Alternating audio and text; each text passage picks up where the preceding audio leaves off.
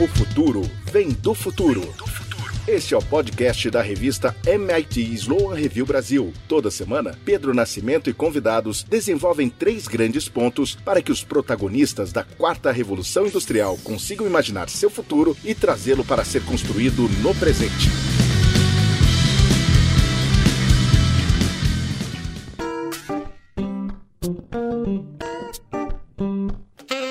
Saudações a você que já se decidiu por uma gestão e uma liderança inovadoras. A você que usa tecnologias e dados para servir pessoas. A você que se atreve a ser um pioneiro ou pioneira digital. Enfim, saudações a você que acredita que o futuro vem do futuro, porque a gente só consegue construir o que a gente imagina. Começamos aqui o 18º episódio de O Futuro Vem do Futuro, o podcast da revista MIT Sloan Management Review Brasil. Bem, vamos falar do nosso convidado de hoje. Ele poderia ser descrito como médico e cientista da computação, e só isso já daria muita conversa. Mas sua história é bem mais longa. Ele foi cientista-chefe da IBM Brasil por muitos anos e trouxe um dos dos poucos laboratórios de inovação mundiais dessa empresa para o nosso país. Acompanhou de muito perto a evolução da inteligência artificial, desde o Deep Blue que venceu Gary Kasparov no xadrez, até o Watson vencendo o Jeopardy. E sendo médico de formação, cirurgião infantil, acho que ninguém melhor do que ele para falar da tecnologia com humanidade e com um olhar de 360 graus. Vamos falar com ele dessa entrada mais ou menos suave da IA no nosso dia a dia, do capitalismo e das empresas modificadas pela IA e de um tema que interessa demais o Fábio e a todos nós, o futuro do trabalho transformado pela inteligência artificial. Foi uma conversa sobre três grandes pontos: gestores e trabalhadores transformados por IA, especificamente como a IA mexe com dashboards e KPIs, os indicadores chaves de desempenho, assunto obrigatório para qualquer empresa hoje, e sobre empreendedorismo na clandestinidade, que eu não vou dar mais detalhes por enquanto, mas que vale cada minuto. De quebra, ele explicou quais são de fato as várias tecnologias de inteligência artificial usadas hoje. Sem mais delongas, vamos à entrevista. Fábio, seja muito bem-vindo ao nosso podcast. É um grande prazer ter você aqui conosco hoje. Olha, o prazer é meu. Acompanho vocês desde o início dessa jornada e admiro muito a forma com que vocês apoiam as atividades produtivas no Brasil através de um fundamento muito bem curado, muito bem escolhido, muito bem estruturado uh, na área de ciência e tecnologia. Estou muito animado para essa nossa conversa, Pedro. Obrigado. Muito obrigado, Fábio. Queria aproveitar aproveitar é, e começar um pouco falando dos fundamentos, né? A gente está se acostumando com a inteligência artificial meio rápido, né? meio a, na marra, talvez, mas eu diria, né, conhecendo sua história, Fábio, que você foi um desses grandes privilegiados, né, que conseguiu, eu diria até que se acostumando com ela aos poucos, estudando a evolução da inteligência artificial. E aí, minha primeira pergunta para você é: conta pra gente como é que a IA foi entrando na sua vida e como é que você foi né, revendo o mundo, talvez olhando o mundo com ela. É um pouco como a tecnologia do fogo que mudou nosso modo de vida, ou tipo a eletricidade, vai mudar nosso modo de vida também. Conta um pouco dessa sua relação com a inteligência artificial.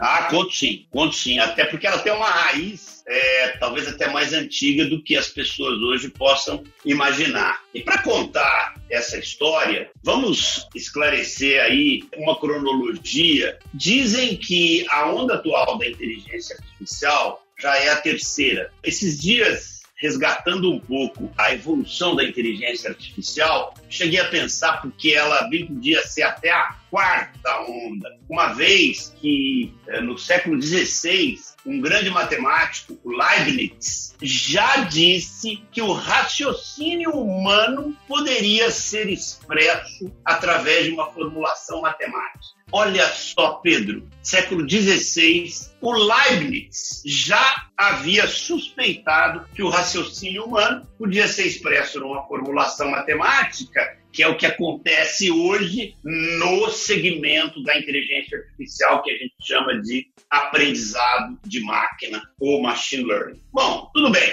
Se essa foi a primeira, depois veio o que seria a segunda, que muita gente chama de primeira, que é a famosa reunião de Dartmouth, em 1956, quando a expressão inteligência artificial foi criada. Depois veio uma onda dos anos 80. Bom, a de 56 eu não vivi, claro, mas a de 1980, essa onda eu vivi muito de perto. Então, olha lá, respondendo a sua pergunta. Quando o tema inteligência artificial chegou na minha vida? Na década de 80. E eu acreditei que isso ia longe. A proposta daquela onda, conhecida hoje como segunda, que precede essa atual, ela seria a terceira, ela era uma proposta muito influenciada pela evolução da microeletrônica. Transistores, lei de Moore, essas coisas começavam a pegar tração e, por conta da popularização dos recursos eletrônicos, naquela época se dizia que era possível, com recursos eletroeletrônicos, simular o cérebro humano. Diga-se de passagem, eu me entreguei a essa possibilidade pelo lado da lógica matemática não pelo lado da microeletrônica. Aprender lógica pura. Eu já era um médico praticante, mas nas horas que a gente chama hoje de horas vagas, aliás, não existe mais horas vagas, né? elas desapareceram por conta do comportamento na pandemia. Eu me dedicava a estudar esse assunto. Então, essa inteligência artificial dos anos 80 não cumpriu a sua promessa. Pedro, eu saí dessa onda meio decepcionado, mas com esperança que um dia ela ia voltar. Aí ela voltou, voltou agora. E aí foi muito interessante resgatar tudo que eu tinha aprendido e até duvidado e contestado naquela época, no entendimento disso que está acontecendo hoje. E para concluir essa resposta, vamos lá, principalmente um alerta para nossa audiência. Pessoal, quando vocês ouvirem a expressão inteligência artificial, eu sei que a palavra artificial do lado da palavra inteligência, ela atrai muito. Todo mundo quer saber o que é esse artificial. Cuidadinho nessa hora, cuidadinho. Num passado não muito distante, a palavra artificial não era muito bem vista. Flor artificial. Flor artificial é uma flor de plástico. Sabor artificial é um sabor feito com produto químico. Então vamos lá, vamos devagar com essa história de inteligência artificial. Então vamos prestar mais atenção na inteligência do que no artificial. Olho na inteligência e deixo o artificial para mais para frente. Tá bem assim, Pedro? Faz todo sentido, Fábio. Faz todo sentido.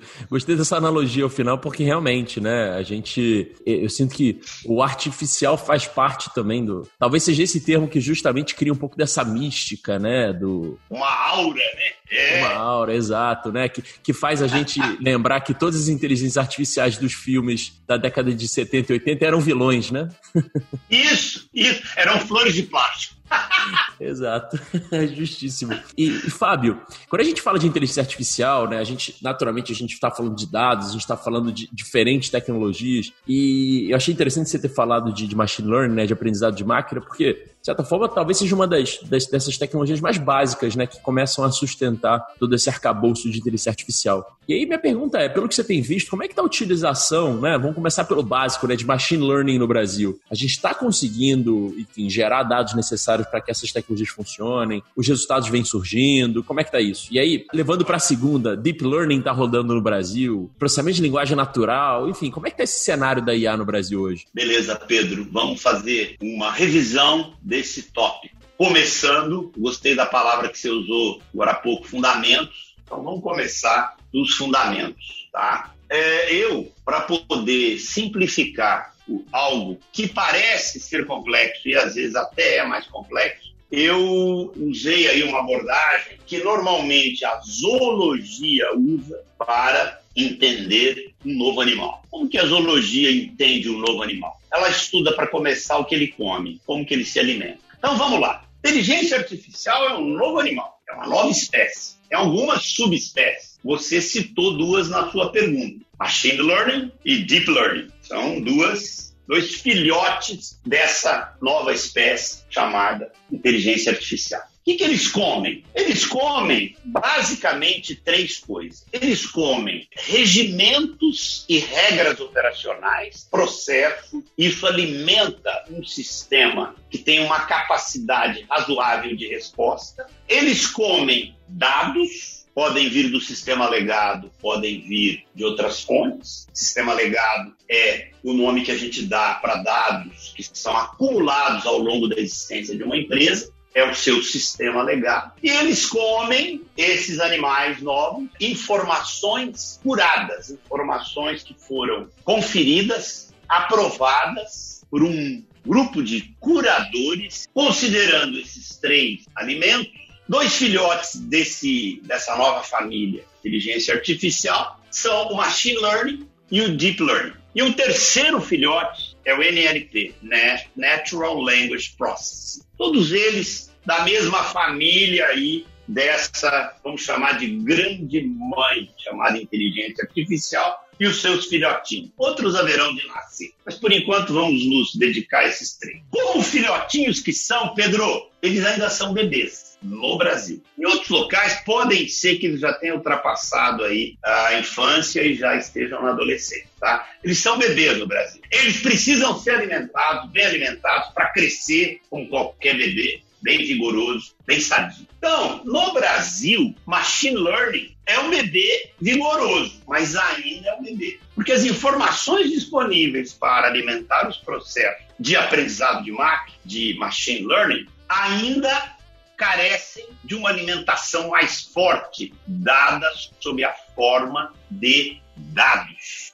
Mudamos para o Deep Learning. Deep Learning é o nome que se dá quando você alimenta o seu bebê com mais de um tipo de alimento. Dados, imagens, conclusões lógicas. Você faz deep learning, que quer dizer aprendizado profundo, quando você mergulha em vários conhecimentos e alimenta o seu bebê deep learning com essa mistura de coisas. Nesse caso, nosso bebê ainda muito, muito jovem. Eu diria que ele pode ter nascido um ano e meio no máximo. E aí vamos para outra área, e essa outra área, ela me toca muito, que é a chamada NLP, Natural Language Processing, ou processamento de linguagem natural. As pessoas mais próximas sabem que, desde quando eu era cientista-chefe do laboratório de pesquisa da IBM aqui no Brasil, eu levantei bem alto, tão alto quanto eu pude, uma bandeira.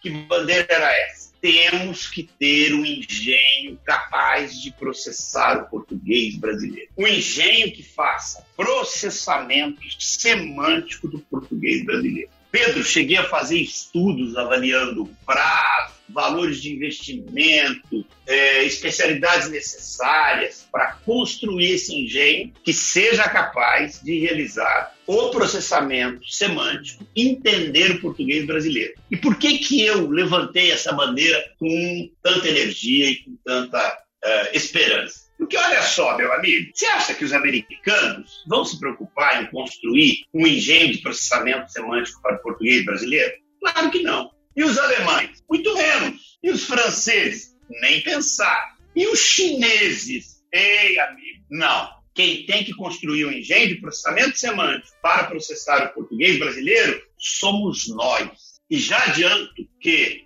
um desenvolvimento desse tipo é inevitavelmente fadado a ter sucesso, garantido, porque ele vai ser usável e será usado em muitas áreas produtivas. Então, quem desenvolver esse engenho terá um mercado garantido. E aí, como eu sei que o nosso podcast vai para o mundo empresarial, já vou fazer uma provocação, que é assim: se alguém que nos ouve topar iniciar um projeto de desenvolvimento de um engenho de processamento semântico capaz de entender, decifrar, operar o português brasileiro, eu contribuo em caráter voluntário e colaborativo com tudo que eu já fiz nessa área. E olha que não foi pouco, viu, Pedro? Será que eu respondi a sua pergunta sobre machine learning, deep learning e NLP? Super respondeu, inclusive gostei desse chamado ao final. Acho que ele é ah, demais, hein? Isso é verdade, não é só vapor, não tá? Isso é realmente algo que eu sei fazer, posso fazer e quero fazer. Muito legal, muito legal, Fábio. E aproveitando, queria te fazer uma pergunta, né? Já que você conseguiu trazer brilhantemente aqui pra gente os fundamentos de inteligência artificial, eu sei que você tem dito que em relação à inteligência artificial, algumas promessas vão ser cumpridas e outras não. E aí minha pergunta é, o que, que a gente pode e o que, que a gente não pode esperar? Por exemplo, o Harari fala do, dos seres humanos inúteis, de uma massa de desempregados pela tecnologia, enfim. Quais são as expectativas que você tem aí para esse futuro de inteligência artificial e, e, naturalmente, o impacto disso na humanidade? Olha só, eu tenho umas visões que não são muito, uh, assim, floridas e muito cor-de-rosa a respeito de certas evoluções da tecnologia. Então, é, posto isso, com sinceridade, porque cientistas têm uma vantagem, eles são honestos, francos e absolutamente sinceros. Então, nesse cenário, olha só, essa é uma pergunta, Pedro, cujo teor da resposta depende muito de quem responde. Se você faz essa pergunta para uma empresa que começou a usar alguns, uh, algumas soluções de inteligência artificial, a resposta vai ser do tipo: não, estamos reciclando a nossa força de trabalho para que ela conviva com esses avanços técnicos. Né? Bom, se você faz a mesma pergunta lá agora para uma empresa que produz soluções de inteligência artificial, a resposta vai ser um tom um pouco mais circunspecto, mas bem positivo. Temos que nos preocupar com a realocação de colaboradores que serão deslocados das suas funções. Agora, quando você faz uma pergunta para um cientista, vamos lá, o que, que eu enxergo no futuro do trabalho por conta do avanço da execução de tarefas por máquinas? E quando eu digo execução de tarefas por máquinas, não é só inteligência artificial, é qualquer método de automação. Eu acho que no futuro vai existir uma enorme quantidade de gente que eu poderia chamar de desempregada, mas não é bem desempregada. É uma enorme quantidade de gente que vai desaparecendo nos meandros escuros da sociedade. Eles vão se infiltrando em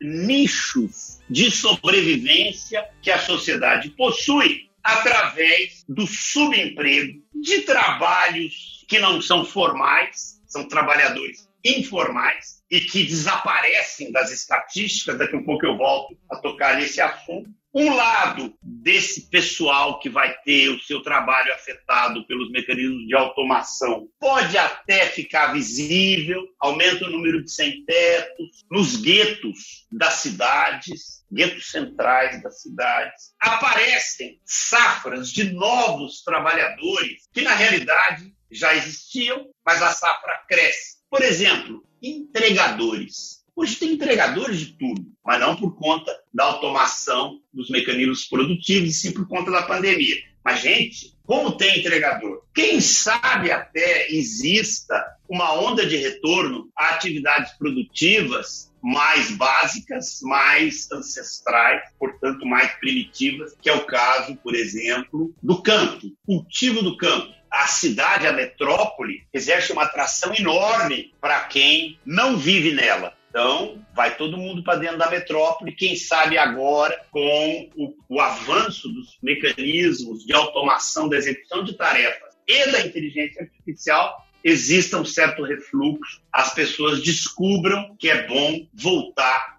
para suas origens e haja um retorno para o campo. Quando eu digo retorno para o campo, cuidado, não é lavoura. A lavoura está absolutamente mecanizada, automatizada. Não tem lugar mais para o cortador de cana, não tem lugar mais para o colhedor de café.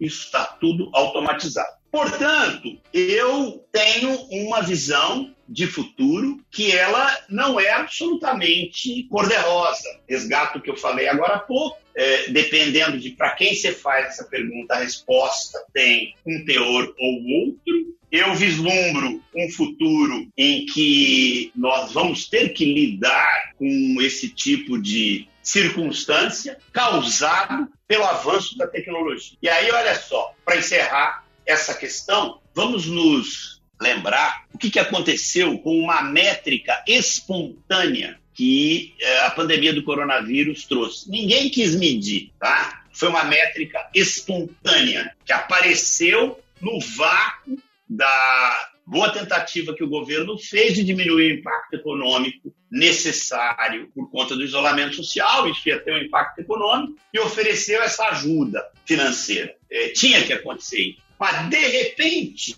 surgiu uma métrica espontânea. Milhões e milhões de brasileiros, Pedro, que não tinham CPF, cara. Ou seja, não são bancarizados, nunca receberam um salário, vale saber se são alfabetizados ou não, mas surgiu essa métrica espontânea. E aí vale lembrar que cientistas são apaixonados por medições, né? Toda ciência nasce em cima de uma medição. Às vezes a métrica é proposital, às vezes ela é espontânea, ela explode assim, como foi o caso desse contingente populacional da economia informal. A gente sabia que existia essa economia informal. Tinha algumas estimativas feitas pelos economistas, mas de repente surgiu essa medição. Milhões de brasileiros ocultos, invisíveis à luz do sistema produtivo oficial. E, e, deixa eu te fazer outra pergunta, né? Acho que é, a gente naturalmente tende a olhar para os impactos, né, como você mesmo trouxe, obviamente negativos da, da tecnologia né, e da inteligência artificial, especialmente nessas posições que naturalmente são, são menos, menos capacitadas e, por conta disso, muito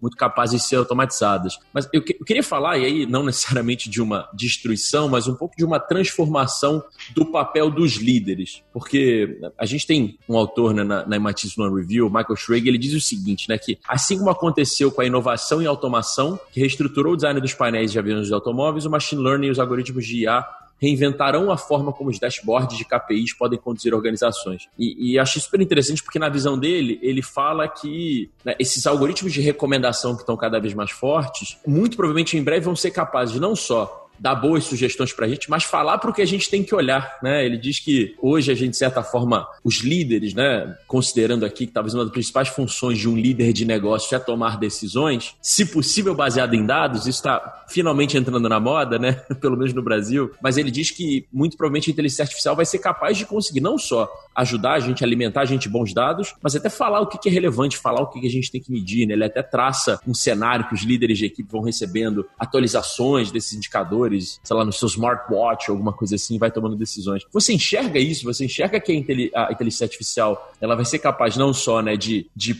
responder uma pergunta sobre a informação que eu tenho, ou, mas também de sugerir, ou talvez até de curar, usando o termo que você usou, informações que fazem sentido o líder utilizar e, e consumir? Claro que sim. Em primeiro lugar, eu conheço o Michael Schrade, tive a oportunidade de ver a apresentação que ele fez uh, num evento organizado por vocês, sensacional, tanto que depois fui lá dar uma tietada nele, fui conversar com ele. E a gente se enganchou lá numa conversa, que era para durar cinco minutos, durou quase uma hora. Agora vamos lá. A visão que ele tem da evolução disso que a gente chama de inteligência artificial é uma visão muito consistente com o mundo que ele vive. É, o Schrey, se eu não me engano, hoje está vinculado ao Imperial College na Inglaterra. Imperial College é um centro de excelência do pensamento tecnológico em direção ao futuro. Agora, eu vou transpor todo esse cenário para a realidade nacional. Pedro, agora há pouco eu disse para você que cientistas são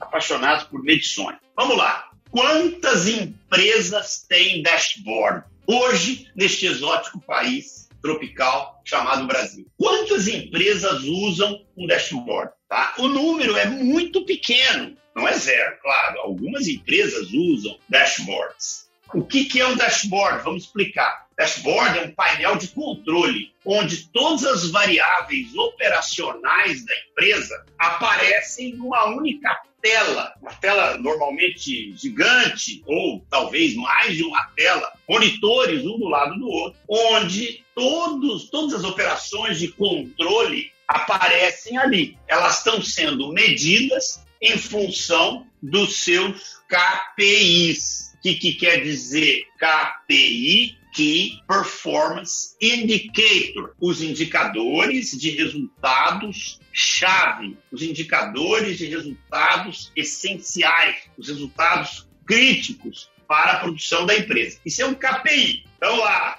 alta estratégia da empresa definiu quais são os seus KPIs e a empresa começa a funcionar, os mecanismos de produção estão lá operando, pode ser uma indústria, pode ser num banco. Qual seria um KPI de um banco? Para deixar a coisa bem clara. Nesta semana, temos que fazer empréstimos no valor de 300 milhões. Então, esse é o KPI do banco. E aí o banco comunica esse KPI para os seus gerentes. E os seus gerentes vão, então, agora analisar os saldos médios dos seus clientes e dizer: opa, aqui tem um cliente que pode ser alvo de oferta de um empréstimo, ele já pegou empréstimos anteriores, ele tem tradição de ser um bom pagador, então eu tenho lá o KPI, que é o objetivo, tenho lá a inteligência natural, natural do gerente identificando os clientes e o gerente vai pegar um telefone e dizer: Ó, oh, meu amigo, tenho aqui uma linha de crédito bacana para você, né? Você não quer considerar fazer um empréstimo com a gente para atingir o KPI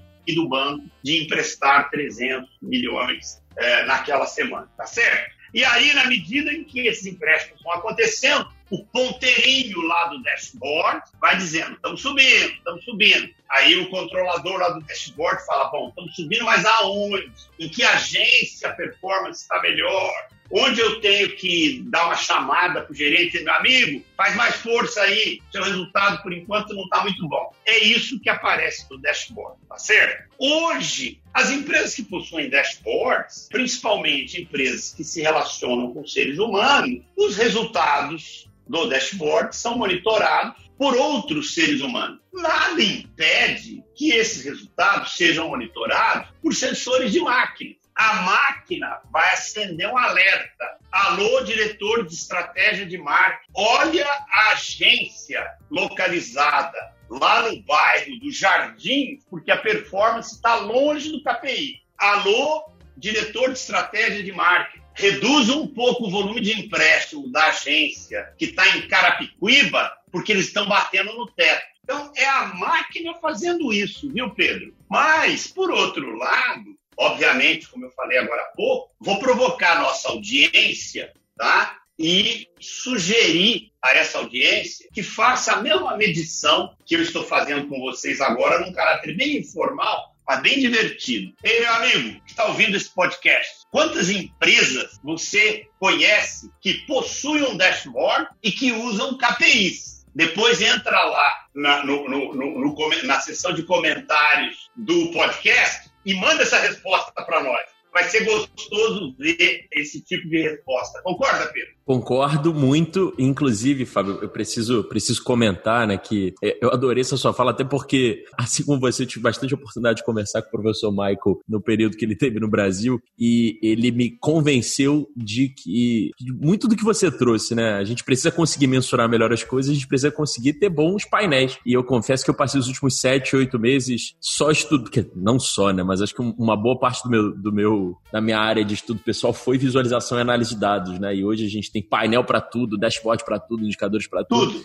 E, e, eu acho que o mais interessante é que isso traz uma, um, um, ponto que você trouxe muito legal, né? Sobre sua visão de cientista. Isso traz um realismo muito grande, né? Porque você Total. só fala da realidade Total. como ela é. é. É a métrica na tua cara. É a medição esfregada no teu nariz né, para colocar uh, com uma linguagem bem de para-choque de caminhão. Sim. e, e, Fábio, aproveitando esse, esse tema da imaturidade brasileira em relação à utilização de bons dados para tomar de decisão, queria fazer uma pergunta que talvez seja até um, um, talvez até um pouco mais triste, mas enfim, você, você vai me dizer pela sua resposta, que eu, eu queria muito saber das nossas chances né, no Brasil com inteligência artificial. Né? A gente tem Será que a gente tem uma quantidade suficiente de programadores, de gente capaz de desenvolver algoritmos de IA? Será que a gente tem cientista de dados em número suficiente? Só queria fazer um pequeno parênteses aqui. Eu sei que a gente tem hackers muito bons, mas não sei se isso é o suficiente. Então, qual é a sua opinião sobre isso, Fábio? Bom, eu acho que a gente tem mão de obra em quantidade suficiente, mas não tem mão de obra criativa em quantidade necessária. Vou, vou me explicar. Num projeto de implementação de inteligência artificial, eu vou ter um grupo de criadores. Vão propor as criações uh, num nível bem alto, num nível estratégico, e essas criações vão ser transferidas para uma mão de obra que transforma o que foi criado num programa que roda na máquina, e aí eu tenho um protótipo, esse protótipo vai ser experimentado, refinado, etc. É, os projetos de inteligência artificial é, mais estratégicos, mais delicados, mais complexos até, viu, Pedro? Eles têm uma estratégia de desenvolvimento bem peculiar. Primeiro, porque eles não podem vazar. Segundo, porque os algoritmos construídos pela alta inteligência que cria soluções, problemas, tem que ser devidamente protegido. Eles não podem ser copiados. Então, normalmente, como que a gente conduz isso? Como que a gente implementa um projeto desse? A gente tem um grupo lá que, de fato, trabalha em salas fechadas, de entrada segregada, esse é o nome, né? Entrada segregada. Entrada segregada é só entra quem tem um crachá dessa cor. Então, ali dentro, cria-se essa essência do projeto de inteligência artificial. Depois ela é segmentada e os segmentos são passados por uma camada de produção e ela é transferida para a camada de produção de tal forma que ninguém vai ter acesso a tudo que está contemplado em todos os segmentos. Às vezes, eh, essa distribuição é feita até com grupos de desenvolvedores que estão em cidades diferentes e eu conheço uma empresa brasileira que faz esse desenvolvimento e que usa é, um grupo de desenvolvedores que está em outro país. Então, o lado de cima falta gente, porque essa pessoa que está lá em cima, ela é essa sim um unicórnio um animal raro, porque ela tem que ter um conhecimento triplo. Ela tem que ter um conhecimento da tecnologia, ela tem que ter um conhecimento do negócio e ela tem que ter um conhecimento do ambiente. Essas três pernas que sustentam o conhecimento dessa pessoa que está lá em cima. Ela é o verdadeiro unicórnio. É, algumas empresas que têm planos estratégicos mais sofisticados e de prazo mais longo, elas identificam alguns colaboradores mais jovens que tenham pelo menos dois atributos desses três que eu mencionei: conhecimento da tecnologia, conhecimento do ambiente, conhecimento do negócio. Quando eu falo ambiente, esse ambiente pode até incluir ambiente de provas estatísticas sofisticadas: tecnologia, ambiente e negócio. Então, identifica lá na força de trabalho quem domina pelo menos duas dessas três áreas e investe no treinamento dessa pessoa na terceira área, na área virtual. É claro que esse é um projeto de médio e longo prazo, mas ele costuma ter muito bons resultados. Então, lá em cima, de fato, falta esse tipo de gente, com essa visão mais holística e com essa visão de produção de soluções. Um pouco mais para baixo, programador. Aí tem gente trabalhando, tá? Mas se a demanda aumentar, talvez, talvez esse número não seja suficiente. O que vai acontecer é que, com a retração econômica causada pela pandemia, haverá um ajuste, um ajuste cruel, né, entre oferta e demanda, o que dará mais tempo para a gente conseguir produzir cabeças aptas a realizar essas funções. Acho que é isso, Pedro. Muito interessante, Fábio. Muito interessante, acho que especialmente essa visão né, do, do, que realmente importa, né, como você falou, que, que é essa visão única, integrativa. Só fiquei preocupado com o fato dessas pessoas serem de fato unicórnio, até porque eu sempre gosto de lembrar que o unicórnio é um bicho místico que não existe. Então, não existe. Fico com medo de ser difícil existe. demais de encontrar essas pessoas no Brasil. É, não, mas não existe, mas a gente já sabe como chocar ovos de unicórnio, tá? Perfeito. Perfeito. É, já sabe como é, chocar ovos. E já sabe onde a gente compra ovos de unicórnio. Então vamos lá, vamos pegar, por na chocadeira a gente fabrica alguns. Leva tempo, mas eles nascem.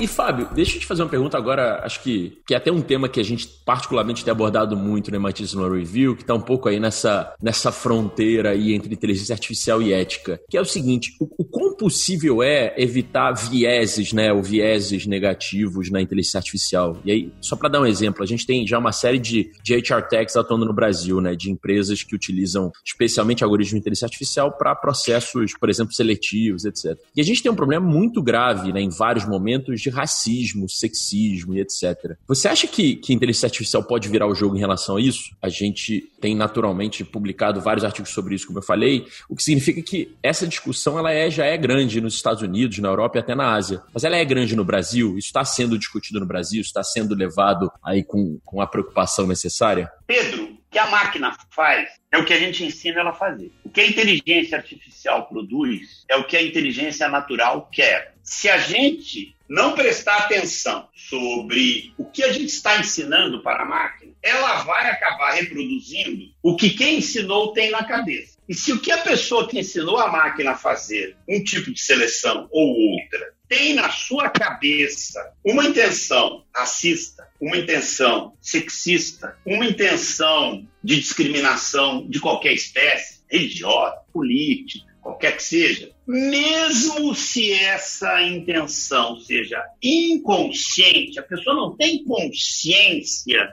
que ela tem esse atributo. Mas sabe o que vai acontecer, Pedro? Isso vai passar para dentro do critério seletivo, dentro da máquina. Ei, moçada, a inteligência artificial replica a inteligência natural. É isso que eu queria que vocês entendessem nesse contexto de inteligência artificial. Ela replica, ela mimetiza. Mimetizar significa atuar de forma parecida tá? com a inteligência natural. Esses vieses, às vezes, eles estão na cabeça das pessoas. As pessoas não notam que o viés existe. Viés é a inclinação por A ou por B. A pessoa não nota, mas ele está na cabeça da pessoa. E se ele está na cabeça da pessoa, ele acaba sendo refletido no sistema que a pessoa desenha, no sistema que a pessoa cria, no sistema para o qual a pessoa orienta o funcionamento. Deixa eu dar uma pequena complicadinha aqui, Pedro.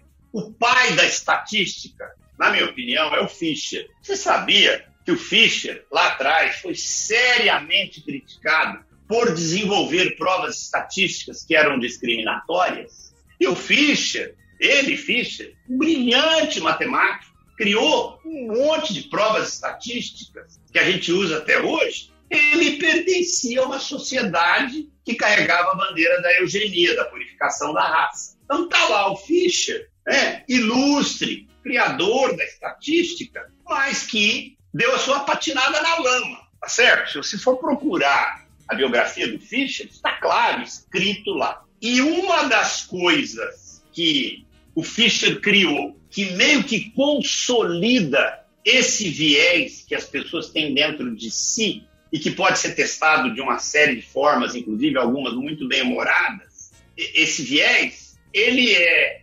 consolidado matematicamente numa prova que é o resultado de uma formulação teórica chamada teoria do limite central. Ah, Para quem está nos ouvindo e conhece teoria do limite central, devem estar tá entendendo o que eu estou falando, mas quem não conhece a teoria do limite central, eu vou explicar aqui de forma bem simples e bem humorada. Ah, é assim: ah, um carro estava chegando em São Paulo, e aí o carro estava transportando quatro maratonistas que iam correr a maratona da cidade. Só que o motorista do carro não sabia o caminho para chegar lá no parque do Ibirapuera, onde seria dada a largada. Aí ele passou ali naquela região da cidade, na entrada da cidade, onde tem os ônibus estacionados ali, perto do terminal rodoviário do Tietê, e tinha dois ônibus parados ali. Um ônibus com um bando de gente do lado de fora,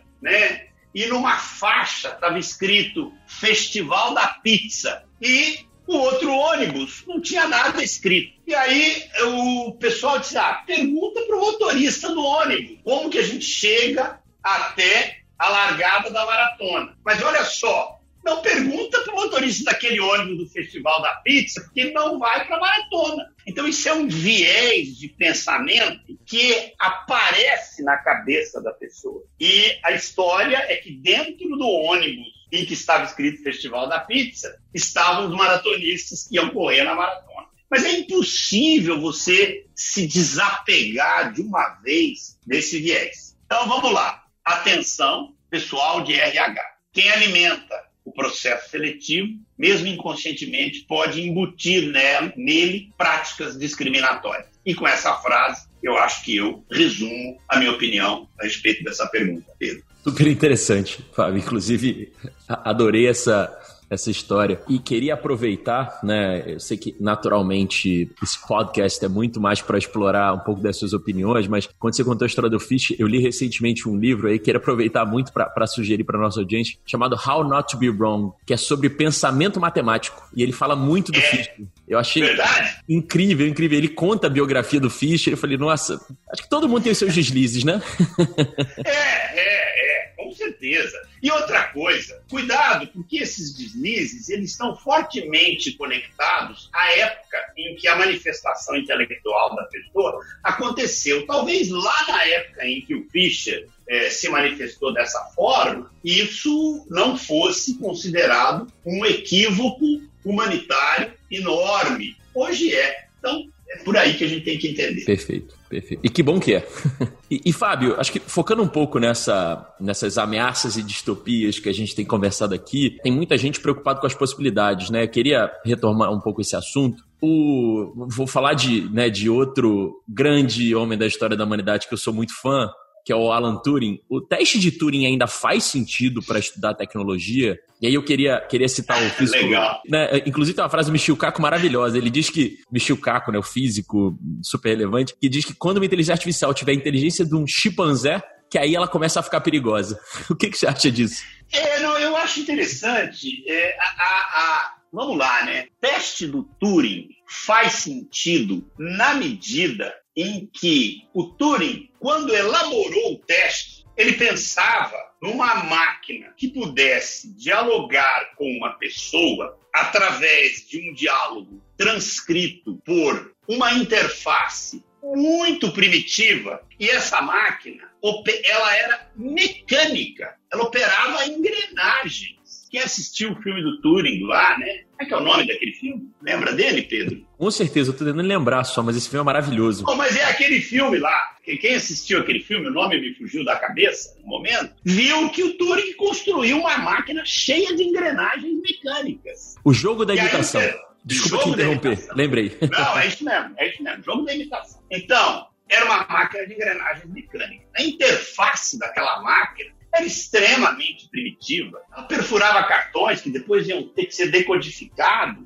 As respostas eram extremamente sucintas. Respostas extremamente sucintas. O desafio do teste de Turing, dito em palavras leigas, é assim: é impossível distinguir uma máquina de uma pessoa num diálogo entre um ser humano e essa máquina em determinadas condições. Mas peraí, é impossível distinguir uma máquina de uma pessoa quando as respostas são sucintas como aquela máquina com uma interface de cartões perfurados. Aí você não consegue. E eu, às vezes, quando penso na comunicação que a gente tem feito é, via WhatsApp, eu acho que o, o homem está andando para trás na história. Né? Ele está voltando para uma comunicação sem emoção, sem sujeito, predicado e complemento. É uma comunicação extremamente sucinta, mas não quero desviar aqui uh, da minha linha de raciocínio. Então, o teste de Turing faz sentido naquele contexto da máquina mecânica. A máquina eletrônica, ela passa na, no teste de Turing daquela época. Hoje, você conversa com uma máquina e não percebe que você está conversando com a máquina. Mas é essa máquina de hoje com a interface de hoje. Uma interface que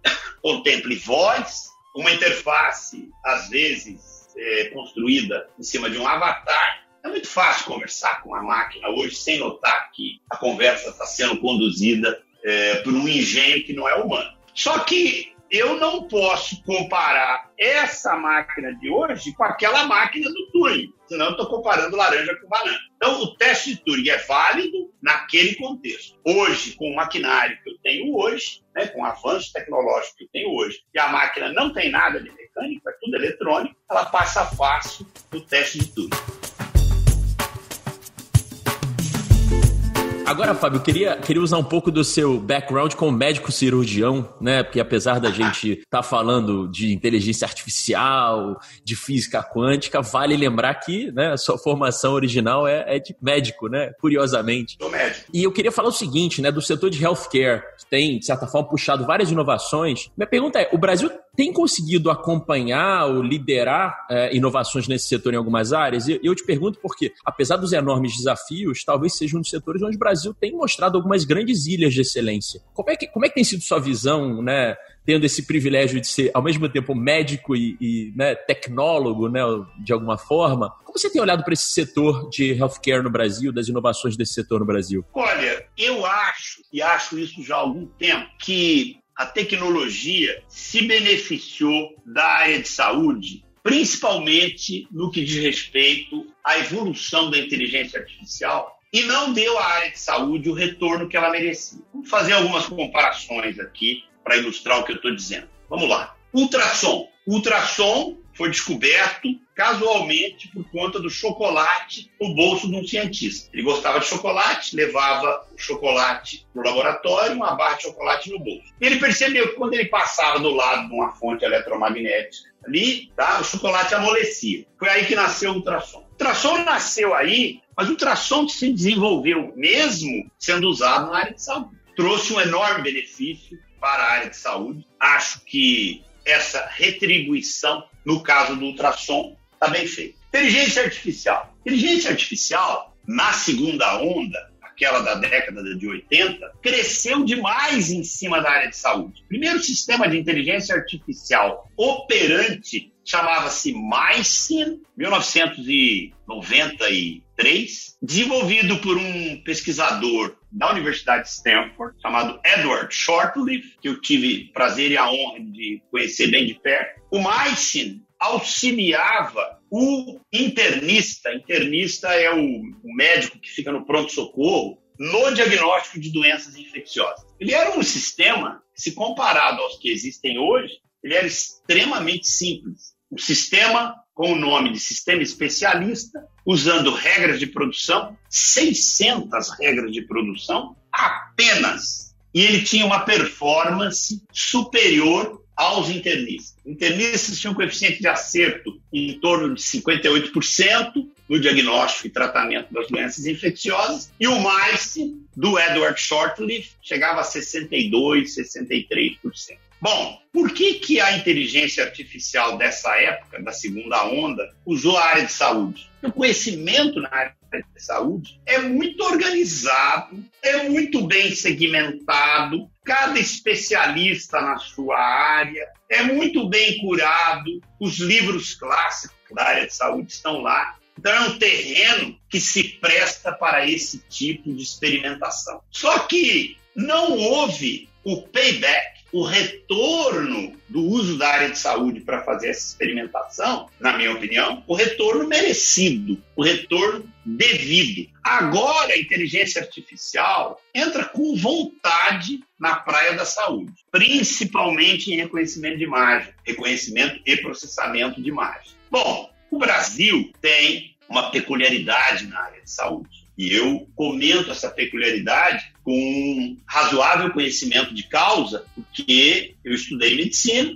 cliniquei durante 11 anos, claro, há muito tempo que eu estou longe da medicina, mas ao longo desse tempo eu constatei uma coisa curiosa. Você sai da medicina, mas a medicina não sai de você. Então, num contexto desses, principalmente de pandemia, um bando de amigos me ligam e dizem o que, que você acha disso, o que, que você acha daquilo, porque sabem que eu tenho essa formação original é, na área médica. Então, o que, que o profissional de saúde no Brasil é obrigado a fazer? Ele é obrigado a estudar, adquirir conhecimento, sentado numa cadeira, absorvendo esse conhecimento de uma fonte. Pode ser um livro, pode ser uma revista científica, pode ser um artigo na internet. Ele é obrigado a estudar porque o ferramental tecnológico disponível para o médico brasileiro ainda é menor do que o ferramental tecnológico disponível fora do Brasil em países mais desenvolvidos, na média. Eu não estou falando dos grandes hospitais de São Paulo.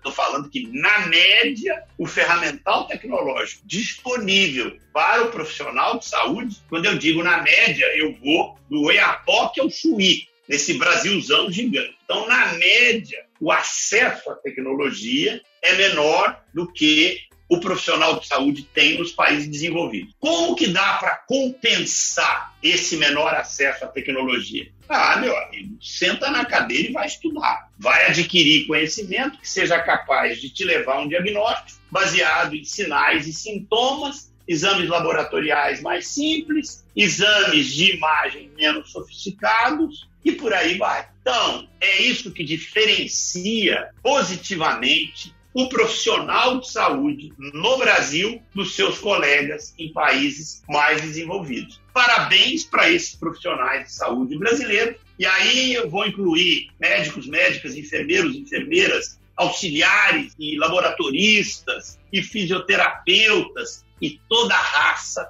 da longa e complexa cadeia de valor da prestação de serviços de saúde. Respondi a tua pergunta, Pedro? Respondeu, respondeu super. Obrigado, obrigado pela por essa visão, como eu disse, né, privilegiada, de certa forma, de como esse setor evolui. E, e queria aproveitar né, e, e, falar só de um, de um segundo setor específico, que é o seguinte: talvez uma área que a gente precisa desesperadamente de métodos novos para acelerar no Brasil é a educação. E aí, acho que já, a gente já teve várias promessas né, de tecnologias relacionando inteligência artificial e educação. Quão realista é isso, a seu ver? Como é que você vê isso evoluindo, né? A utilização de fato desse tipo de tecnologia de alguma forma na educação? Eu vejo com esperança, mas uma esperança preocupada.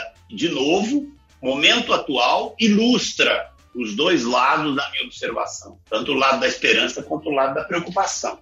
Qual é o lado da esperança? A história do fechamento das escolas não fosse a existência dessa malha cada vez mais cerrada, chamada internet, seria impossível levar algum tipo de informação educativa para boa parte dos estudantes do Brasil. Então, a internet, sendo usada para ensino à distância, dá uma certa esperança. Qual é o lado da preocupação? O acesso à internet ainda é muito mal distribuído. Tem muita gente que não tem acesso à internet. Então, fico preocupado porque tem muito estudante que não tem acesso a esse ensino à distância e não pode ir na escola. Acho que quando a gente fala tecnologia impactando a educação, a gente tem que considerar essa tecnologia em níveis menos sofisticados e outros mais sofisticados. Vou começar no menos sofisticado. Pedro, quando eu fiz faculdade de medicina, na década de 70, na Universidade de Brasília, que era uma das melhores escolas existentes no país. A Universidade de Brasília era uma instituição jovem, ousada, tinha um plano estratégico de educação revolucionário. Então, quando eu fiz faculdade de medicina lá, para eu poder ter acesso a um determinado conteúdo de uma especialidade qualquer, uma patologia qualquer, uma doença qualquer, eu ia na biblioteca, sentava com a bibliotecária e dizia: Olha, eu estou fazendo pesquisa sobre essa doença, então eu queria que você levantasse uns periódicos mais recentes. Aí ela dizia para mim: Quantos você quer? Eu olhava lá na conta que eu tinha, na Medline, que era a linha de comunicação com a National Library of Medicine, lá em Washington, e dizia: Eu quero 150 dólares. Pedro, olha só como eu pedia o que eu queria eu pedia limitado no dinheiro que eu tinha, entendeu? Equivalia a dizer para ela: me dá 150 dólares de conhecimento, me dá 150 dólares de conteúdo para ser estudado. Era assim que eu pedi. O que, que acontece com a internet hoje? Eu posso sentar na frente do computador e fazer uma busca de artigo, usando um buscador aí científico, absolutamente ilimitado pelo menos na teoria, com relação a qualquer assunto que eu quiser. Então, na base, esse ferramental, ah, é bem verdade que alguns artigos, principalmente aqueles mais clássicos, né, das fontes mais clássicas, você tem que comprar. Eu estou comparando só o que eu fazia naquela época, década de 70, lá se vão 50 anos, e o que a gente consegue fazer hoje. Então, na base do processo educativo, o acesso ao conteúdo melhorou bastante, democratizou bastante. O educador adora essa expressão. Está democratizado o acesso. Será que está democratizado? Não sei. Né? Não é todo mundo que consegue fazer esse tipo de busca que eu estou dizendo por absoluta falta de equipamento de base para entrar. Mas eu sou otimista que um dia essa democratização de fato vai existir. Agora, agora vamos subir um pouco aqui na nossa análise, subir lá um pouquinho mais no topo da pirâmide. Será que se a gente democratizar bastante o acesso, os estudantes atuais vão saber fazer as buscas? É isso que me preocupa um pouco. Para poder saber buscar o que se precisa, para saber buscar o que se deseja, é preciso ter um conhecimento fundamental daquilo que se busca. Porque tem um detalhe, viu, Pedro? Essa tal de internet, ela é muito dissuasiva, ela desvia a atenção. Se você não tiver absolutamente focado no seu objetivo, você sai atrás de alguma coisa e acaba se desviando na direção de outra que não tem a menor utilidade para o que você está estudando. E eu tenho um compromisso comigo mesmo que me agrada muito. Eu oriento pessoas mais jovens em trabalhos tipo TCC e outros trabalhos mais sofisticados, tipo dissertação de mestrado ou teses de doutorado. Um dos desafios que eu tenho na orientação desse pessoal mais jovem, usando tecnologia para educação, e para uma educação, às vezes, num nível de sofisticação mais alto, é manter o foco. Tem que manter o foco. Meu amigo, minha amiga, qual é a sua hipótese? Busque conhecimento que comprove ou rejeite sua hipótese. Essa é a essência da metodologia científica. Enfim, tecnologia terá um impacto na educação principalmente essas tecnologias é, mais de vanguarda, que permitem vivências é, espetaculares, realidade aumentada, realidade estendida.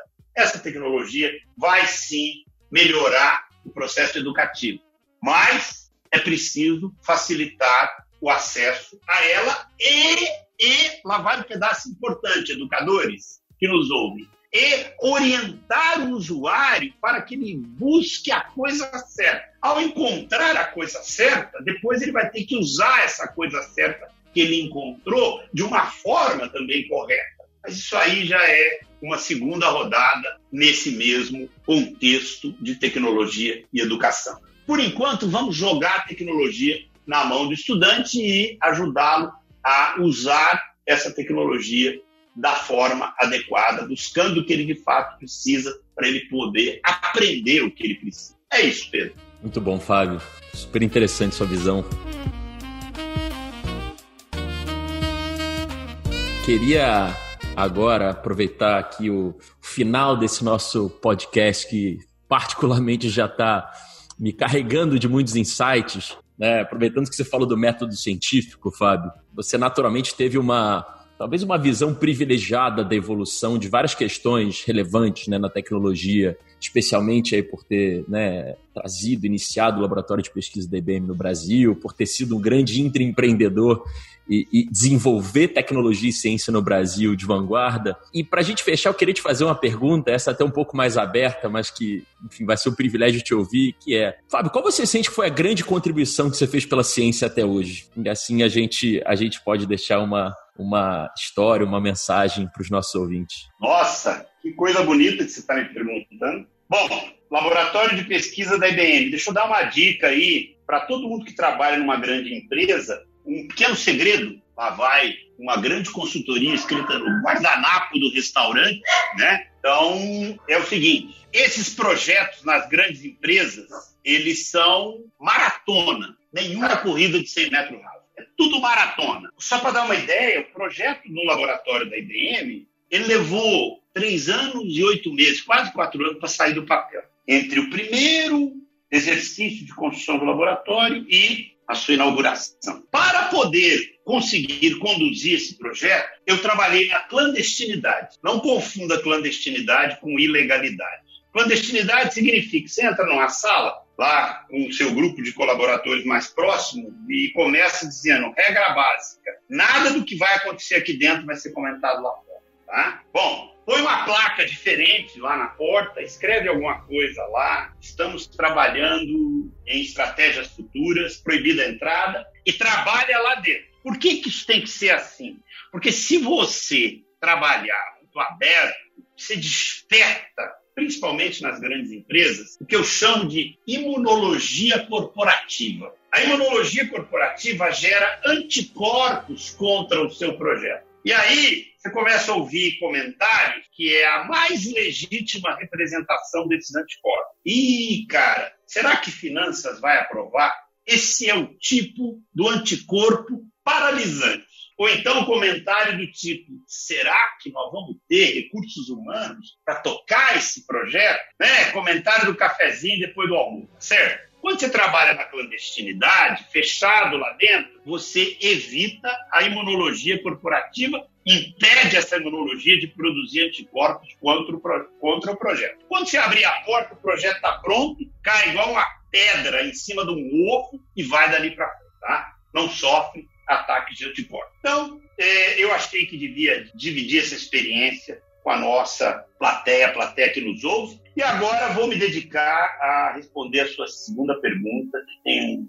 Qual foi até hoje, na minha opinião, a maior contribuição que eu consegui dar para a ciência? Tá? Por incrível que pareça, essa contribuição foi menos técnica, foi mais humanística e até um pouco filosófica. Não foi uma contribuição técnica. Foi assim, é uma história boa de se contar. Ela tem um final até um pouco emocionante. Eu estava no laboratório que a IBM tem lá na Califórnia, perto de São José, conhecido pelo nome de Laboratório de Almaden. E é curioso porque ali, naquela região do Vale do Silício, São José, a capital do Vale do Silício, tem uma série de agências, universidades, outros laboratórios de pesquisa, empresas de alta tecnologia, e a gente acaba eh, não só fazendo amizades, mas também frequentando certas reuniões que acontecem nessas instituições. Eu tinha uma vinculação com a Universidade de Berkeley, dava um curso lá como professor visitante no verão.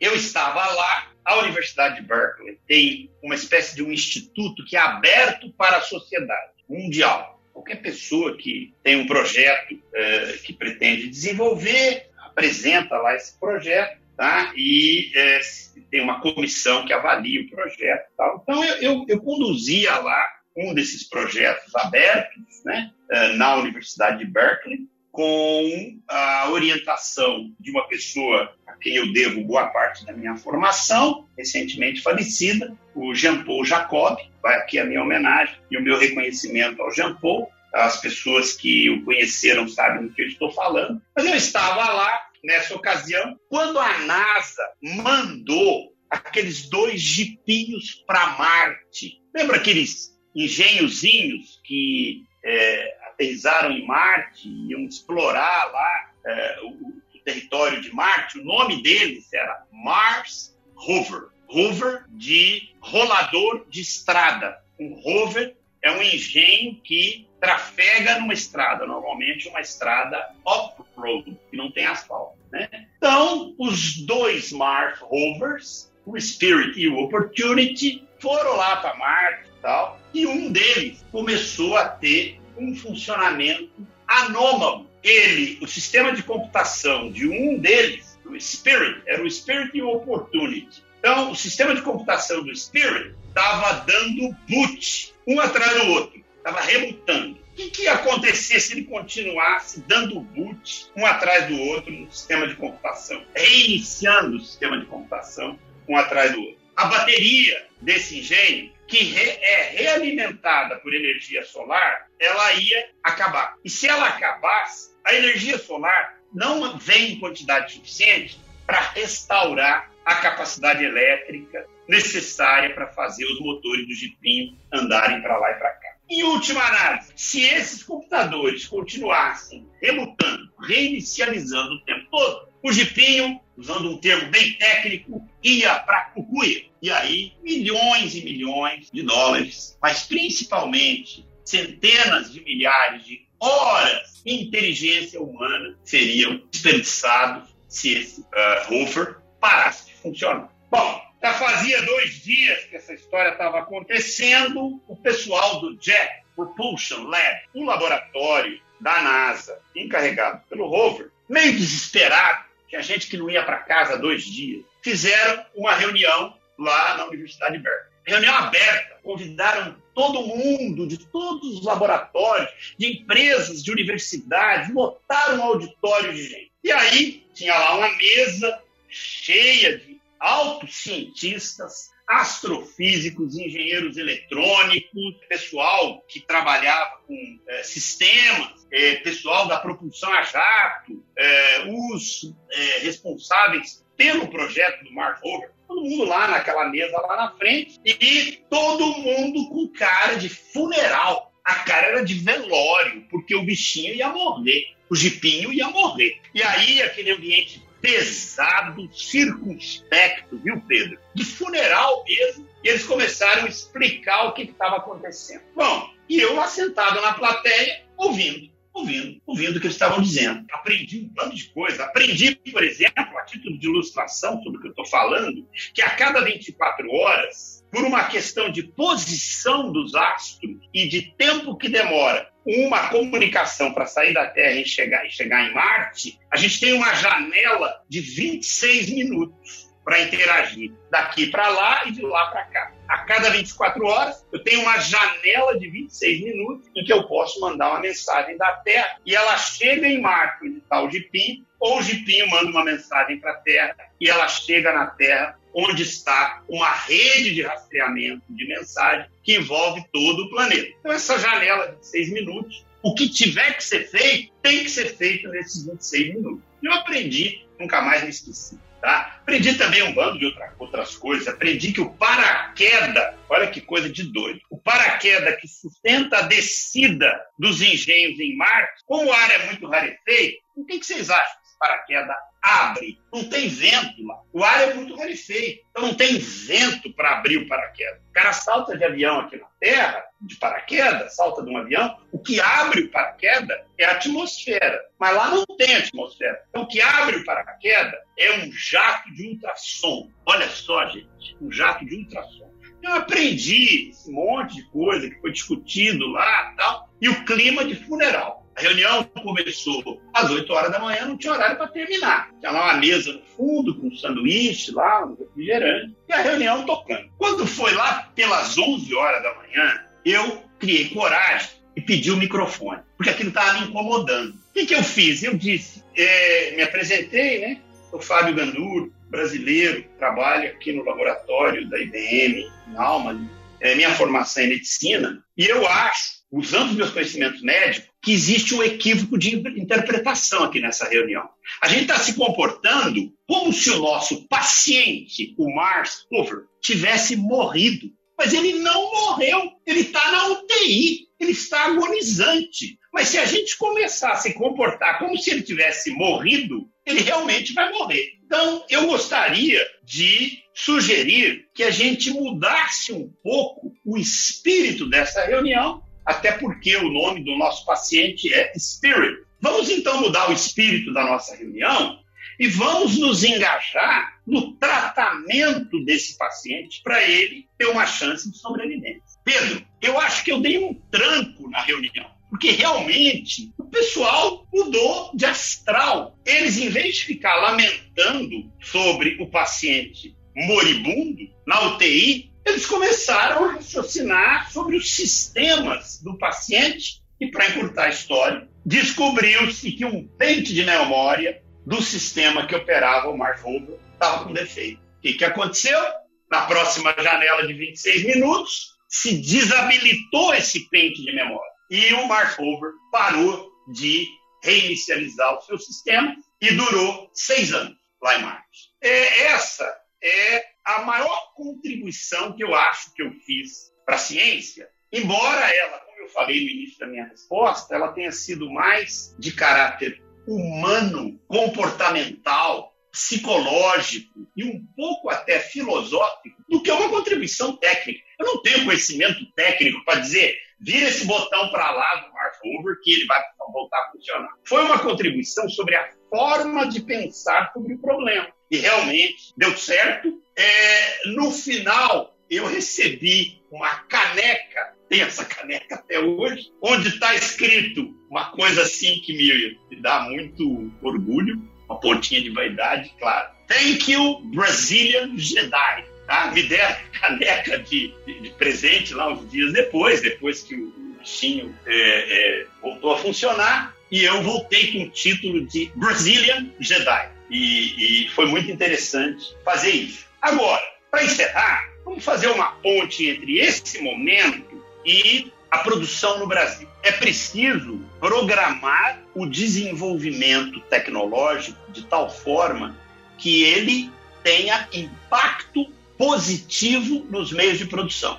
Essa é a frase que condensa toda a minha proposta de desenvolvimento do laboratório que eu ajudei a criar na IBM, onde o modelo a ser praticado era o modelo de ciência como negócio, uma ciência que tem um impacto positivo nos resultados de negócio. Então, quando você pensa nesse modelo inteiro, usando tecnologia, ciência e pesquisa para produzir um impacto positivo nos meios de produção, nos negócios, os resultados são espetaculares. Vamos ilustrar isso que eu estou falando com um fato bem recente. Vocês viram que a SpaceX, a empresa do mesmo proprietário, Elon Musk, da Tesla, conseguiu levar os astronautas lá para a estação espacial e traz o módulo propulsor de volta para a Terra, o que significa uma economia bem razoável. E esse módulo propulsor, que não tem ninguém dentro, é gigante, pesadíssimo. Módulo propulsor é o foguetão, é o que leva a cápsula para fora da gravidade da Terra.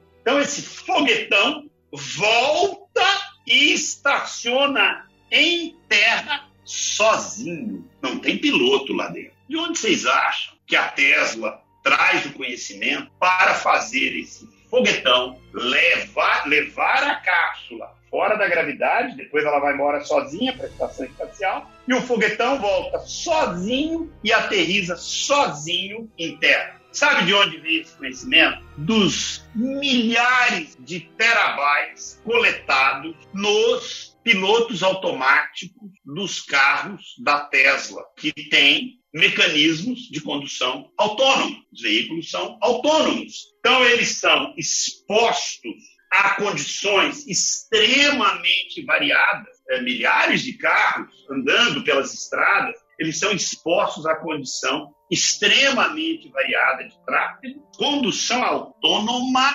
expostos a condições muito variadas de tráfego. E aí, quando o carro volta lá para a Tesla para revisão, o que, que a gente faz? Captura esses dados, terabytes, petabytes de dados, e eles são refinados num processo, Pedro, de machine learning. Vamos ensinar a máquina, que agora não é mais um carro, é um foguetão, a fazer as coisas direito, sobe lá em cima, entrega lá a cápsula fora da gravidade, volta e estaciona na sua vaga de estacionamento aqui na Flórida. É assim que a coisa funciona. Então, acho que respondi qual foi a minha maior contribuição. Aliás, comecei respondendo que eu trabalhei na clandestinidade para pôr o laboratório de pesquisa em pé, para evitar a neurologia corporativa. Aí depois comentei sobre o que eu considero a minha maior contribuição à ciência, é, e ela não é técnica nem científica, ela é humanitária, ela é comportamental, psicológica e um pouco filosófica.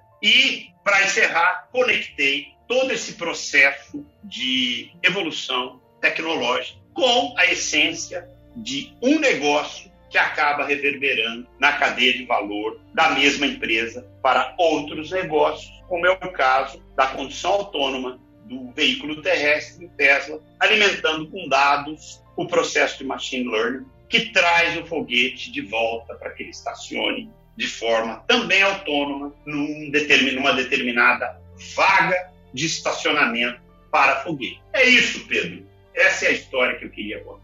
Sensacional, Fábio. Eu era uma criança, acho que um pouco estranha, e meu sonho, acabou nos concretizando, mas meu sonho era trabalhar no JPL durante muitos anos da minha vida.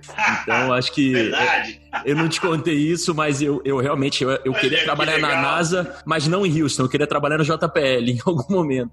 Então, que bacana. Fico super. Ainda temos chance, meu amigo. Vamos lá. é, ainda, tem, ainda tem tempo pela frente, mas sensacional, Fábio. Queria te agradecer demais por esse tempo conosco. Eu, eu preciso confessar também que eu fico muito orgulhoso de saber que temos um Jedi brasileiro e nomeado por um grupo que eu admiro tanto, que é o grupo do JPL.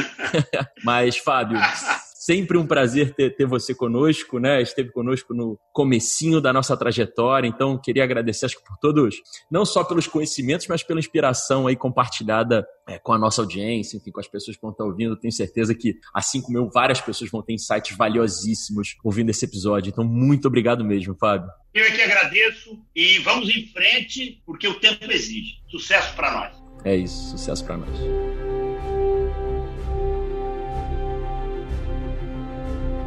Essa conversa com Fábio Gandur nos traz três pontos principais. Primeiro, não podemos ignorar a transformação profunda que a IA está causando no mercado de trabalho. Nas posições menos complexas, a IA pode causar um profundo desemprego estrutural. Mas as mais complexas também serão afetadas, ainda que de um jeito diferente. Todos terão que aprender a colaborar com máquinas. A inteligência artificial vai pegar você e é melhor estar preparado. Em segundo lugar, Fábio explorou a importância de se ter um mindset orientado a dados, uma cabeça de cientista e de utilizar dashboards de desempenho para tomar decisões. Ainda detalhou o efeito positivo que a IA terá auxiliar líderes a tomarem boas decisões. Mas é importante declarar que IA não é misticismo. Você não entrega dados e recebe previsões. Ter alguma noção dos fundamentos matemáticos pode te ajudar a utilizá-la melhor, ao invés de torná-lo refém da inteligência artificial. Por último, destaco a importância da inovação que acontece embaixo do radar, ou como trouxe Fábio, na clandestinidade. Muitas vezes as ações mais transformadoras não vão acontecer dentro das políticas e dos processos organizacionais, justamente porque esses as matariam. É fundamental entender a importância desse tipo de inovação e criar espaços para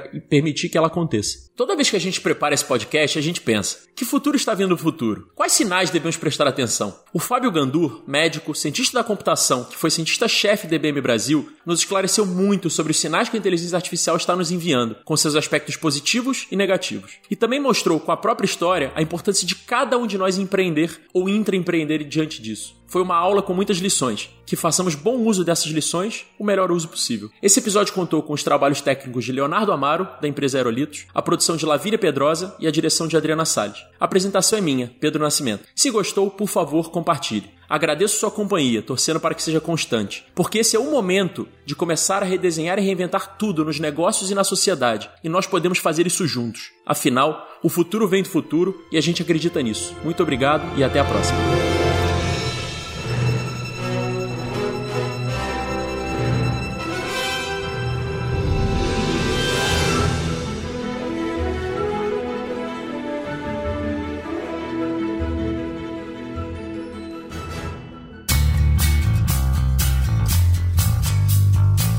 Foi O Futuro Vem do Futuro, o podcast da revista MIT Sloan Review Brasil, com mais três grandes pontos que ajudam os protagonistas da quarta revolução industrial a imaginar seu futuro e trazê-lo para ser construído no presente. Conheça mais sobre nós em mitsloanreview.com.br. Muito obrigado por sua companhia e até a próxima.